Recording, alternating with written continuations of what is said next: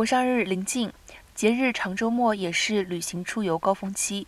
洛杉矶国际机场 （LAX） 预计届时每天可能会有超过二十万的乘客出入机场。LAX 提醒旅客出行前做好停车和接送计划。